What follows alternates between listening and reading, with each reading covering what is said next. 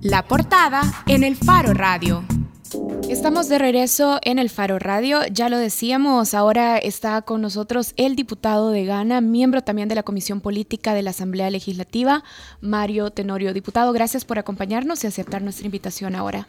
Muchas gracias por la invitación, eh, muchas gracias por estar en este bonito programa y aquí estamos a la orden para responder a las interrogantes que se tengan. Bueno, hemos invitado al diputado Mario Tenorio, que también es miembro de la Comisión Política en la Asamblea, para hablar del tema de magistrados, porque eh, llevamos eh, un poquito más de una semana sin magistrados de la sala de lo constitucional, pero antes de entrar en ese tema, hay un tema de coyuntura, como en este país se cambian, se mueven las cosas tan rápido.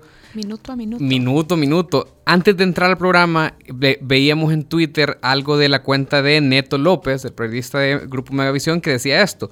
Dirigencia de Ghana aclara de manera oficial y confirma inscripción de Nayib Bukele como precandidato presidencial de Ghana minutos antes del cierre de dicho periodo, que fue ayer a la medianoche. Entonces, hoy le preguntamos al diputado Tenorio, diputado, Nayib Bukele se inscribió en Ghana para participar en sus internas. Bueno, he tenido conocimiento el día de ahora. Mm, recién me reúno con el presidente de nuestro partido. Señor Rovira con don Andrés Rovira y efectivamente me ha confirmado que el día de ayer durante la noche, recordémonos que el plazo de inscripción en nuestro partido vencía el día de ayer, que fue 25, a la medianoche. A las 12 de la noche. Correcto, entiendo yo que por la noche se inscribió el exalcalde de San Salvador, eh, Nayib Bukele está inscrito en la competencia interna de Ghana. Está inscrito, según lo que me confirmó hace unos minutos el presidente del partido, para participar en las próximas elecciones internas que se celebrarán el día domingo en la sede de nuestro partido. Bien, entonces ya nos confirma esa información el diputado Mario Tenorio Nayib Bukele está inscrito en la competencia interna de Ghana. De hecho, el alcalde Will Salgado acaba también de tuitear esto. Decía, Hace menos, a ver, a las 12 y 1 de este mediodía decía, si es verdad que Nayib está inscrito para participar, esa inscripción es ilegal porque lo hicieron hoy con fecha de ayer en la noche, porque hasta las 12 de la noche no había llegado nadie a inscribir candidaturas, porque yo tenía un vigía afuera informándome decía Will Salgado, que también, recordemos, está inscrito en la competencia interna de Ghana. Will se inscribió el día de ayer por la mañana junto con el diputado Juan Carlos Mendoza. Así es de que eh, ahora tenemos pues ya dos participantes dentro del proceso electoral interno de nuestro partido. Bien. Bien. Bueno, diputado, ya con esa confirmación también vamos a empezar hablar del tema que, teníamos sobre la mesa desde el principio. Y es que han pasado 11 días desde que cuatro magistrados de la Sala de lo Constitucional y uno de la Sala de lo Civil terminaron sus periodos de nueve años en la Corte Suprema de Justicia. Los diputados en la Asamblea Legislativa aún no eligen a sus reemplazos y en medio de este proceso han sido acusados, incluso por diputados como el no partidario Leonardo Bonilla, de estar negociando un reparto partidario en lugar de velar porque se elijan a magistrados competentes e independientes. El movimiento Ciudadanos por una Corte Independiente también se ha quejado de que los partidos están discutiendo sus listas de candidatos en secreto y sin hacer públicos los criterios de evaluación que usan para respaldar a sus candidatos favoritos. Así es que de eso empezamos hablando ahora con el diputado Tenorio. Eh, diputado, ¿podría explicar a la audiencia brevemente cuál ha sido el nudo gordiano en la elección de magistrados de la Corte Suprema de Justicia? Es decir, ¿cuál ha sido el obstáculo más difícil de superar en las discusiones entre las fracciones? Quiero decirlo con mucha claridad y espero no generar polémica con esta, con esta opinión. Gana ha estado desde el día siguiente en que ya podíamos elegir Corte, bueno, los magistrados de la Corte Suprema de Justicia, hemos estado listos nosotros para eh, presentar nuestra propuesta. O sea, desde el 16 de julio está diciendo. Nosotros estamos listos desde el 16 de julio. Ha habido dentro de los 10 diputados de Ghana, ha habido cohesión en ese tema, ha habido unificación de pensamiento en ese tema y lo puedo decir con mucha propiedad. Estábamos listos desde el día 16 de junio. Bueno, esto ha pasado por un proceso también. ¿Junio o, julio? perdón, de, julio. De julio, sí. Esto ha pasado por un proceso y es que todos los partidos presentaron una lista amplia inicialmente. Claro, ya no era de 30, sino que se redujo esta lista a presentar propuestas de 14 o de 15 nombres por parte de los distintos grupos parlamentarios y por ahí se comenzó haciendo el ejercicio. El día de ayer, eh, pero después de eso, después de eso no hubo mayor actividad por parte de la comisión política. Y hasta el día de ayer fue que fuimos convocados nuevamente y eh, los partidos presentamos ya una lista más reducida. Yo quiero manifestarles algo. Lo ideal, lo ideal era de que eligiéramos a la corte en tiempo. Definitivamente. Lo ideal era eso. Sin embargo, creo de que se está haciendo eh, un ejercicio para elegir a los mejores. Ya el día de ayer se pudo eh, ver o se pudo notar que hay coincidencias de nombres de profesionales del derecho aspirantes a las magistraturas de la Corte, en donde aparecen coincidentemente, y voy a permitirme mencionar nombres porque esto ya eh, eh, se maneja ya de manera pública, y no es ningún secreto, en donde, por ejemplo, voy a poner el nombre del, magistrado, porque es magistrado actualmente de una Cámara eh, de lo penal. Carlos. El magistrado Carlos Sánchez aparece en la propuesta del PCN, aparece en la propuesta de Gana, en la propuesta de Arena y en la propuesta del diputado independiente. Eh, ese es un nombre.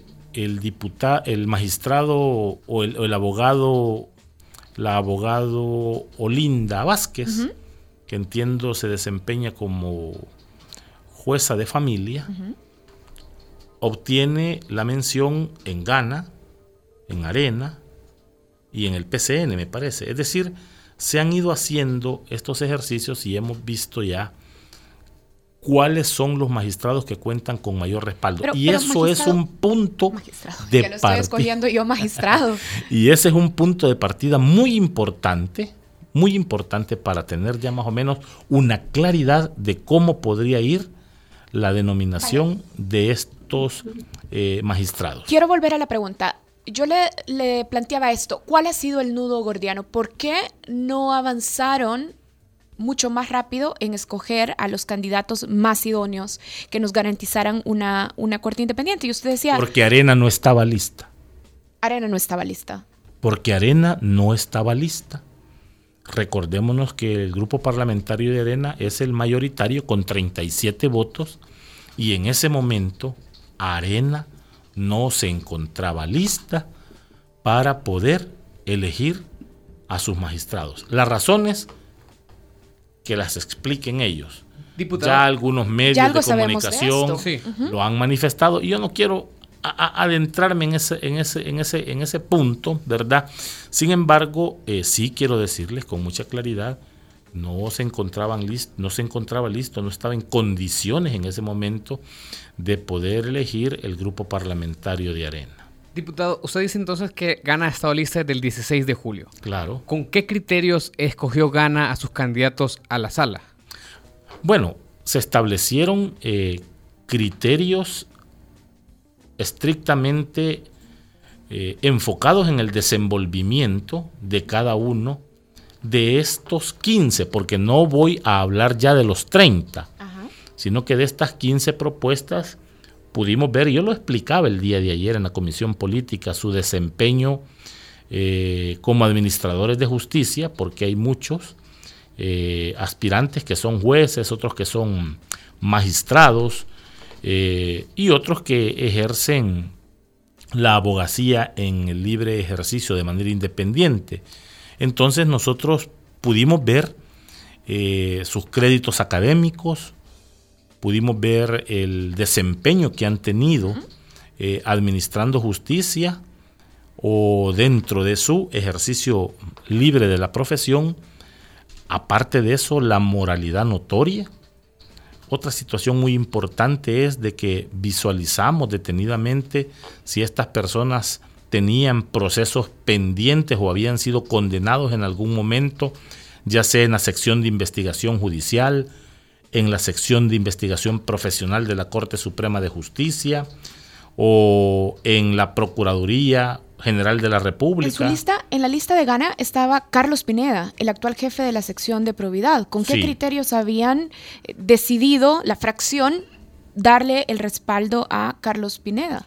Bueno, nosotros pensamos de que es una persona eh, con, un, con un profundo conocimiento del derecho.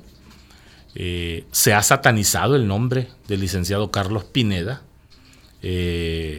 hay, hay muchos comentarios en torno a la persona de él, ¿verdad? Y efectivamente él ha tenido un trabajo aceptable dentro de la sección de probidad de la Corte Suprema de Justicia. Recordémonos que dicha sección prácticamente durante eh, otras administraciones en la Corte Suprema de Justicia había quedado Sepultada. Sepultada, yo diría de adorno nada más. Estaba ahí, entonces esta sala de lo constitucional le dio un repunte a la sección de probidad y en los últimos ocho años, siete años, ha tenido eh, al mando del licenciado Carlos Pineda eh, una labor bastante meritoria en donde eh, ha habido procesos ¿verdad? Que todavía se siguen investigando, que todavía se siguen eh, conociendo en contra eh, de eh, funcionarios, presidentes, diputados. Definitivamente. Entonces, yo sigo pensando de que la labor de él, no obstante que se ahora se le achaca de que en los últimos meses y hasta un ex magistrado lo decía de esa forma, que la actuación del licenciado Pineda en los últimos meses había sido diferente, yo creo que no, la sección de probidad sigue siendo, en mi punto de vista y desde donde nosotros hemos podido analizar u observar el desempeño de ellos, una sección siempre dinámica. Eh, de hecho, esa sección, eh, si ustedes la conocen a profundidad, que creo que sí la conocen a profundidad, eh, le hace falta mucho recurso humano, le hace falta también eh, muy probablemente mayor refuerzo para que se pueda ampliar el recurso humano que se tenga y que se pueda eh, poder, que, perdón por la, redundancia, que se pueda eh, desarrollar una labor más efectiva por los más de 50 mil declaraciones que se presentan al inicio o, o en la cesación de las funciones de los, de los eh, empleados públicos. Correcto. Diputado, ahora vamos a ver. Eh, el diputado y expresidente de la Asamblea Legislativa, Guillermo Gallegos, tiene pendiente un hallazgo de probidad, digo, por eso está en un proceso de 3 millones de dólares en un posible juicio, en un proceso que puede terminar en un juicio de enriquecimiento ilícito. Gana nomina a Carlos Pineda, que es el encargado de esa y otras investigaciones. ¿Usted no ve el conflicto de interés? Mire, desde, habría que ver desde el ángulo en que se observe. Yo insisto, yo insisto, eh, la labor del licenciado Carlos Pineda para mí ha sido eficiente y él cuenta con eh, los, suficientes atestados para poder aspirar a una eh, magistratura, ya sea en la sala de lo constitucional o en la sala de lo civil.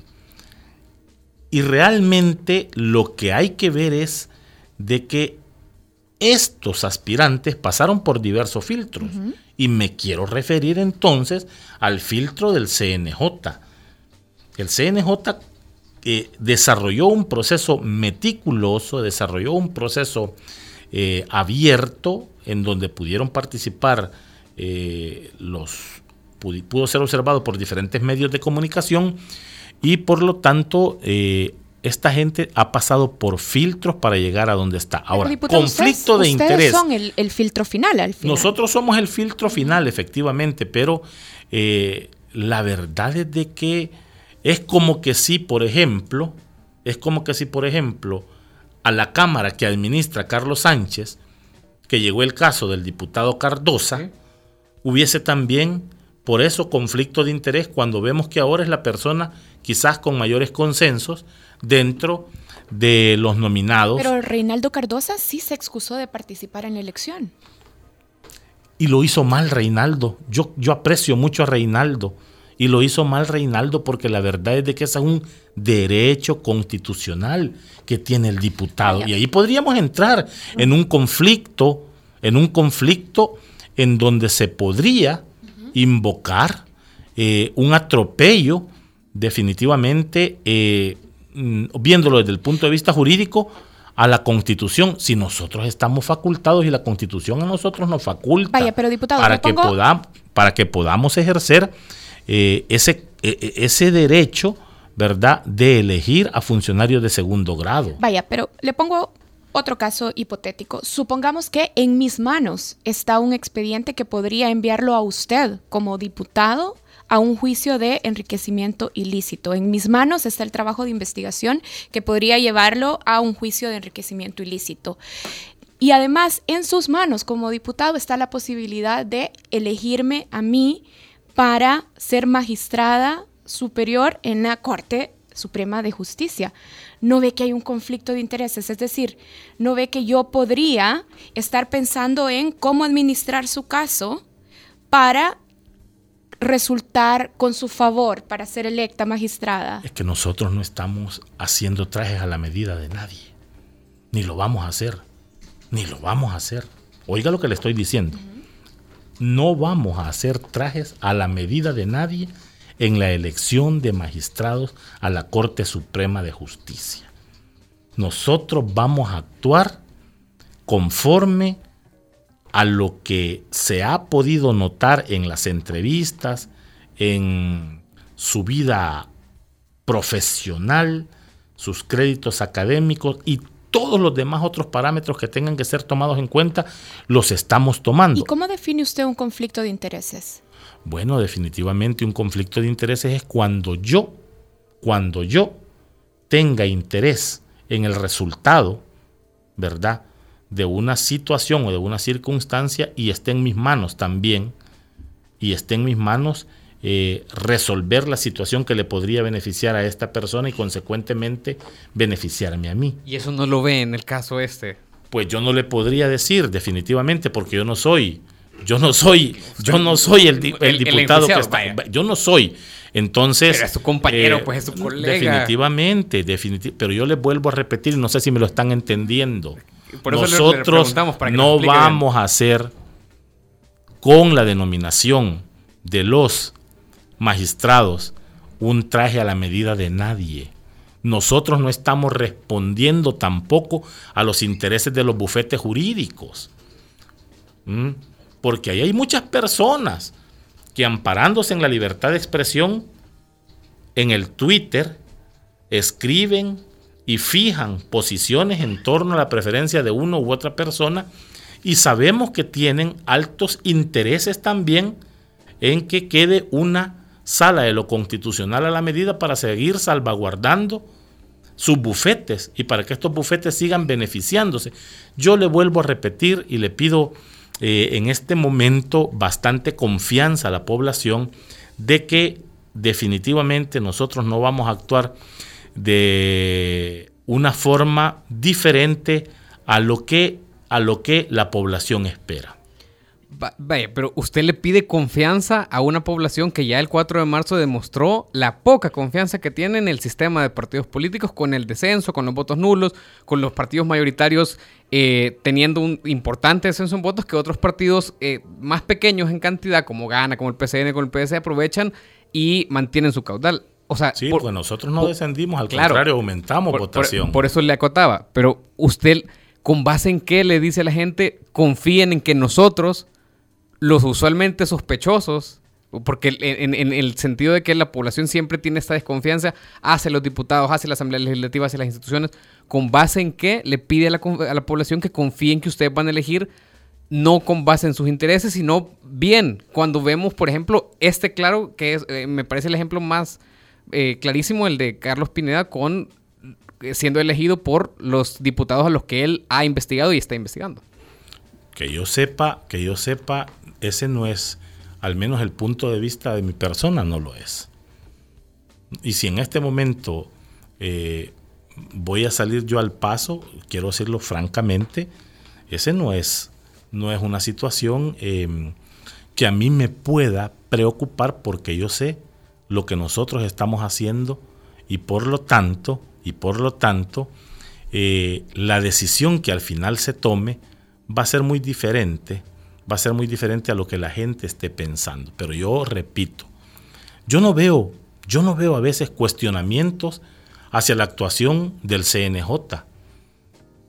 El CNJ nos manda los 15 nombres a nosotros. Y nosotros estamos obligados a elegir.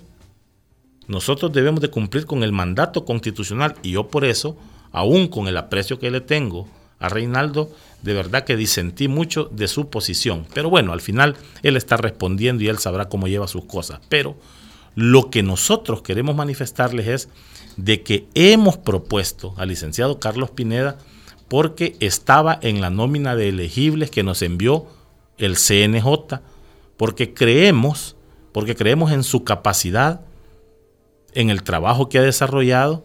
Sin embargo, nosotros no solo presentamos ayer el nombre del licenciado Carlos Pineda. Carlos Pineda sigue en su lista de elegibles. Está en la lista de elegibles. está en la lista de elegibles del FMLN. En un principio Arena lo incorporó en la lista de elegibles y como cualquier otro em, candidato o aspirante a magistrado. Sin embargo, eh, ese es uno de los ocho nombres que nosotros propusimos, porque también hemos propuesto al licenciado Carlos Sánchez, hemos propuesto a la licenciada Olinda, hemos propuesto, entiendo yo, a la licenciada mm, de Marenco, es decir, a profesionales también reconocidos por su eh, capacidad y por su desenvolvimiento en el sistema judicial. Ahora, entonces, solo para que nos quede claro, Carlos Pineda sigue estando en la lista de favoritos elegibles, digamos, de Gana. Ayer lo pudieron ver y ahí está en esa nómina. Vaya, pasemos porque son otros 14 que ustedes también tienen. Se apasionan mucho ustedes con el tema no, pero es, Pineda. es importante, es, bien importante, porque es un ejemplo, como le decía, claro de eso que podemos ver. Vaya, ustedes también tienen a Marlon Harold Cornejo. No, al día de ayer ya no. Ya no, está. En la reducción que se hizo de esa nómina, ya no aparece el nombre de el nombre de del licenciado Cornejo. ¿Y cómo decidieron quitarlo de la lista? Es decir, bueno, nosotros estamos analizando, ¿verdad? Inicialmente partimos con una lista de 15 y después de la opinión eh, que surge de cada uno de los diputados, viendo el desenvolvimiento y el desempeño de estas personas, es de que, y fíjense que yo me sentía bastante satisfecho, es cierto, voy a estar satisfecho hasta que salgamos de ese compromiso. Sin embargo, me sentía bastante satisfecho porque muchos nombres que presentamos los diferentes grupos parlamentarios coincidieron, coincidieron con eh, los que nosotros habíamos propuesto. Hay mucha coincidencia con la propuesta del FMLN, de Arena, del PCN, incluso con la del doctor Parker, que representa al PDC. Y pues creo que vamos por buen camino. El presidente de la Asamblea, Norman Quijano, ha confirmado que los representantes de los partidos políticos se han reunido para discutir la elección de los magistrados. ¿Nos podría explicar un poco cómo ha funcionado ese proceso de negociación? Por ejemplo, ¿quiénes han sido los negociadores de Gana? Yo no les puedo llamar negociadores, definitivamente, porque esto no es una negociación. ¿Cómo, les llamaría? Son entendimientos, son acercamientos. ¿Quiénes han, sido los representantes de GANA en esa mesa? Nosotros hemos tenido la oportunidad de reunirnos con personeros del FMLN, con personeros de Arena, con hemos tenido la oportunidad de reunirnos de manera breve también con el doctor Parker, es decir, esto eh, lo hemos venido haciendo como un ejercicio que es definitivamente necesario hacerlo. ¿Personeros son diputados? Claro. solo diputados. De nuestro partido le puedo asegurar que solo diputados estamos participando en esos diálogos. ¿Y, quiénes participan en esos diálogos? Bueno, a veces participa nuestro jefe de grupo parlamentario, el diputado Guadalupe Vázquez, en algunas otras veces lo ha hecho el diputado Guillermo Gallegos, en otras oportunidades es, ha sido su servidor, los que estamos pues dialogando con diputados del resto de partidos políticos representados en la Asamblea Legislativa. Norman Quijano decía que se han estado reuniendo con altos representantes de los partidos políticos y en el caso de Arena sabemos que ha estado Mauricio Interiano. ¿De Gana se han reunido entonces también con Mauricio Interiano? Bueno, yo nunca me he reunido con don Mauricio Interiano. Para hablar de magistrados. Yo me he reunido, y lo puedo decir, con el diputado Carlos Reyes, hemos tenido acercamientos eh, con el diputado Julio Fabián, con el diputado Alberto Romero, pero en ningún momento yo me he tenido, ni, ni yo ni nadie de nuestro partido he tenido la ¿Y dónde oportunidad. Han sido, ¿Dónde han sido estas reuniones? En el recinto legislativo. ¿Y cuántas reuniones han sido, digamos, en este proceso? Una, a lo sumo dos. Una, a lo sumo dos. Sí. ¿Dónde se han sentado entonces con representantes diputados de Gana, de todas las fuerzas políticas representadas en la Asamblea Legislativa. Diputado, nos queda poco tiempo, pero en su lista todavía sigue la actual Procuradora General de la República, Sonia Cortés de Madrid. Ahí está en la lista de Gana. ¿Nos puede citar qué méritos tiene ella para estar en la lista de Gana como aspirante a la Sala de lo Constitucional? No necesariamente a la Sala de lo Constitucional, o, a la Sala de lo situación. Recordémonos que son cuatro aspirantes para la Sala de lo Constitucional y uno para la Sala de lo Civil. La verdad es de que la Procuradora eh, tiene mucha experiencia, eh, ella se había desempeñado antes en una magistratura, entiendo que también ha administrado la Procuraduría General de la República durante estos últimos años. Sí, ocho eh, años. Ocho años, y no ha habido en ningún momento alguna situación adversa en contra de ella. Tiene o tuvo, entiendo yo, demandas en la Procuraduría para la Defensa de los Derechos Humanos, pero que no pasaron a más y por lo tanto eh, creemos de que pues es un aspirante eh, eh, con, con, bastantes créditos por el desenvolvimiento que haya tenido. Insisto, no sé si estoy equivocado, pero ella ejercía o una judicatura o una magistratura en el área, en el área de familia, me parece. Eh, y esa experiencia es una, es una persona que ya tiene bastante tiempo. Aunque me llama la atención, diputado, que eh, lo que usted nos dice es, tiene mucha experiencia y no ha tenido situaciones adversas en, en la Procuraduría. O sea, su Aunque eso no es suficiente. Exacto, eso no es, suficiente, la ausencia de Pero tampoco le voy a decir que ha escrito libros, porque no, no lo ha hecho, pues, ¿verdad? Sin embargo, eh, la larga trayectoria que tiene como profesional del derecho, que es una larga trayectoria de más de 30 años de ser profesional del derecho, no la descalifica en ningún momento. No, pero ¿por qué la calificaría? O sea, no, no por su capacidad, por el conocimiento que tiene de las leyes, llegar a una judicatura también o, magistratura. Ahí sí estoy, estoy un poquito, creo que un poquito eh, desconociendo si eres magistratura o era judicatura la que ejercía la licenciada de Madrid, le da suficientes méritos ¿verdad? Su desenvolvimiento que ha tenido eh, en la rama respectiva del derecho, que entiendo yo la fortaleza de ella es el derecho civil, el derecho de familia, eh, la convierten en una fuerte aspirante para llegar a ocupar una posición dentro de la Corte Suprema de Justicia. Tenemos una llamada casi para cerrar la entrevista, pero ahí está. Hola.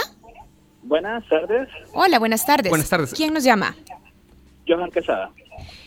Una pregunta. Rápidamente. Para el señor diputado. Gracias. Eh, ¿No sería mejor elegir a, perdón, a señores abogados que han ejercido el área, perdón, constitucional? constitucional. Sí, eso sería, lo, eso sería lo ideal, eso sería lo ideal, correcto. Eh, gente muy ponderada, y quiero decirlo, sin el ánimo de, de que se sientan mal los aspirantes realmente eh, pocos demostraron créditos académicos y conocimiento en materia constitucional. ¿Gana está dividido en torno a la elección de magistrados? No en absoluto. Hay unidad absoluta en la fracción y en el resto del partido sobre cómo se van a... Lo más importante es que el grupo parlamentario esté unido al respecto. Bien. Eso es lo más importante. Casi, casi cerramos la entrevista. Habríamos preguntándole sobre Nayib Bukele. ¿Hay división en torno a la participación de Bukele en la competencia interna? Eh, en este tipo de situaciones comúnmente nunca hay una cohesión. Sí ha habido algún, algún, algunos puntos de vista diferentes. Había diputados que querían desarrollar un acercamiento eh, con la fórmula del Partido Arena. Otros eh, diputados que también eh, tenían mayor acercamiento, en el caso de, de Nayib Bukele. ¿Quiénes, por ejemplo, estaban más por acercarse a Arena y quiénes más por acercarse bueno, a Bukele? Definitivamente de quien se ha visto mucha tendencia, ¿verdad?, a tener más acercamientos con Arena, eh, pues en su momento fue el diputado Salgado, el diputado Gallegos, pero el resto de diputados preferimos mejor quedarnos un poco al margen y esperar, como hasta ahora, esperar a lo que acontezca dentro del partido para prepararnos de cara a una elección presidencial. ¿Usted particularmente prefería acercarse más a el proyecto de Nayib Bukele? En este momento, eh, en este momento, pues nosotros estamos haciendo un esfuerzo para que el partido se, esté unificado. Eh, en la gente que va a llegar el día domingo a votar tendrá la oportunidad de escoger entre Will Salgado y entre Nayib Bukele y se verá pues ese ejercicio interno cuál es la cuál es la respuesta que se le va a dar a la población. Tendrá que tendrá que inscribirse Nayib Bukele a Gana. Entiendo que ayer se inscribió también. También, al partido y a las internas entonces. Perfecto. Eh, quisiéramos, tenemos, yo tengo 700 mil preguntas más, pero eh, vamos a seguir eh, comentando eso eh, al regresar de vacaciones. Ah, no sé si vamos a tener ya magistrados para ese entonces, pero... Yo espero que sí, yo esperaría que sí. Bueno, entonces nos quedamos hasta acá y le agradecemos por haber atendido nuestra invitación, diputado Mario Tenorio. No, estamos a la orden para cualquier momento y en la oportunidad que ustedes requieran para poder estar acá presentes. Para mí es un agrado. Perfecto. Bueno, nosotros hacemos una pausa aquí en el Faro Radio. Todavía tenemos contenidos. Vamos a hablar, vamos a regresar hablando del centro de San Salvador. Y bueno, nada, va a estar aquí en la mesa también María Luz Noches como coentrevistadora. Ya regresamos. El Faro Radio. Hablemos de lo que no se habla. Estamos en punto 105. Si piensa construir, piensa en calidad. Piensa en Megablock. Para decorar, ampliar o construir, en Megablock encontrará los mejores productos de concreto al precio justo. Desde adoquines con tecnología bicapa hasta bloques estructurales. No lo piense más y llame al 2523-2300. Mega calidad, mega servicio, mega economía, mega en todo.